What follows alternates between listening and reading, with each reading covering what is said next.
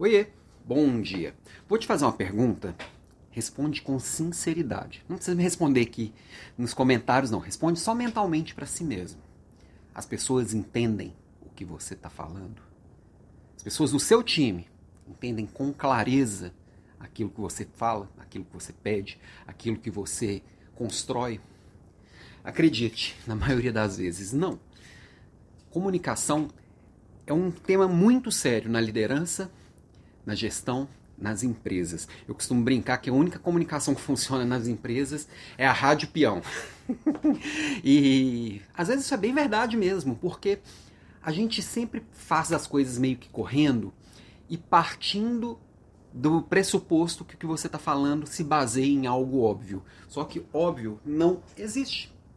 O óbvio ele precisa ser dito. É claro que você tendo proximidade com a sua equipe, você tendo conversas frequentes e você tendo feedbacks frequentes, o básico ele vai estar impregnado ali. E aí você pode falar a partir do básico. O mundo hoje ele pede objetividade e clareza. E muitas vezes a gente escolhe tanto a palavra que vai usar, com medo de ofender, com medo de não pegar bem, com medo de vários medos, que a gente dá tanta volta e não dá os recados corretos. Então, é, e muitas vezes a coisa fica tão perdida que não dá nem para perceber essa dúvida. Eu, eu, lembro muito de um episódio, uma pós-graduação que eu fiz, um MBA na, na Getúlio Vargas, que eu tive um professor que ele estava dando aula e ninguém estava entendendo nada. Bom, eu não estava entendendo nada, pelo menos. E ele perguntava com frequência: vocês estão tendo alguma dúvida? Todo mundo calado.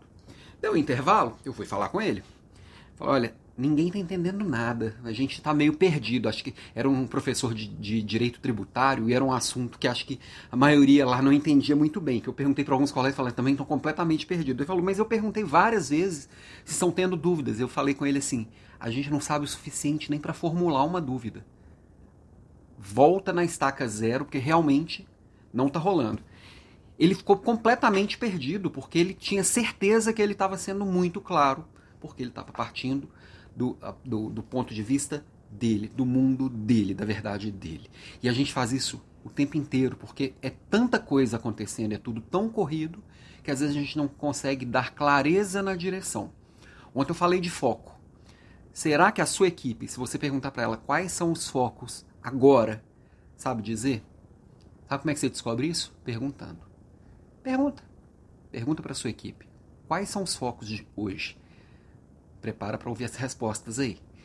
E pensa como melhorar a comunicação, porque faz toda a diferença. Beijo e até segunda-feira.